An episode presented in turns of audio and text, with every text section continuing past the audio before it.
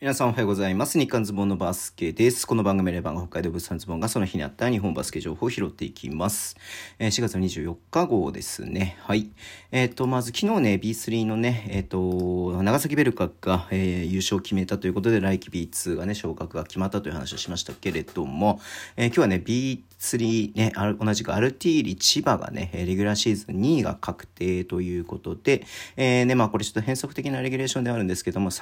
昨シーズンで2位だった、えっ、ー、と、トライフープ岡山と B2 のね、昇格ね、決定戦ということが行われるということで、えリリースがありましたね。うん。はい。一応何、島内の、えー、中立地で開催する予定ということですけれど、まだね、正式な、えっ、ー、と、なんかそういうの決まってないみたいなんですけれどもね、はい。えー、今シーズンのトライフープと、えっ、とね、アルティリ千葉の、ね、直接対決は、あの、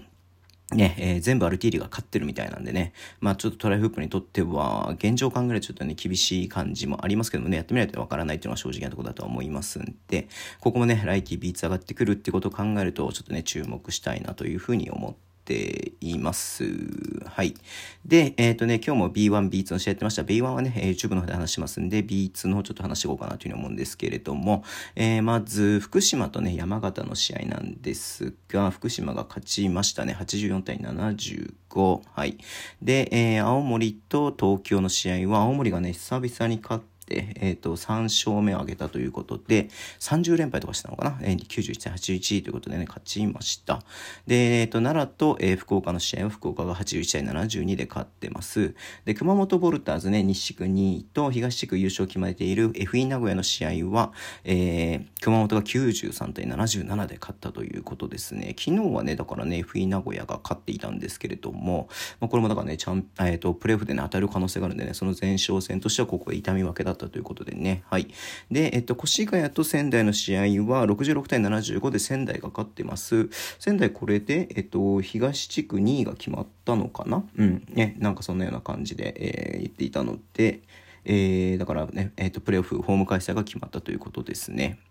で、最後、佐賀バルーナーズと、えー、西宮ストークスの試合、えー、だから、えー、これ西宮がね、91対76で勝ちましたんで、まあ、香川はね、今日試合がなかった、なくて、マジック1だったんですけれども、もう仮にね、熊本が負けていればね、あの、これ優勝決まってたんですが、えー、まだね、その優勝は持ち越しということになったみたいですね。うん。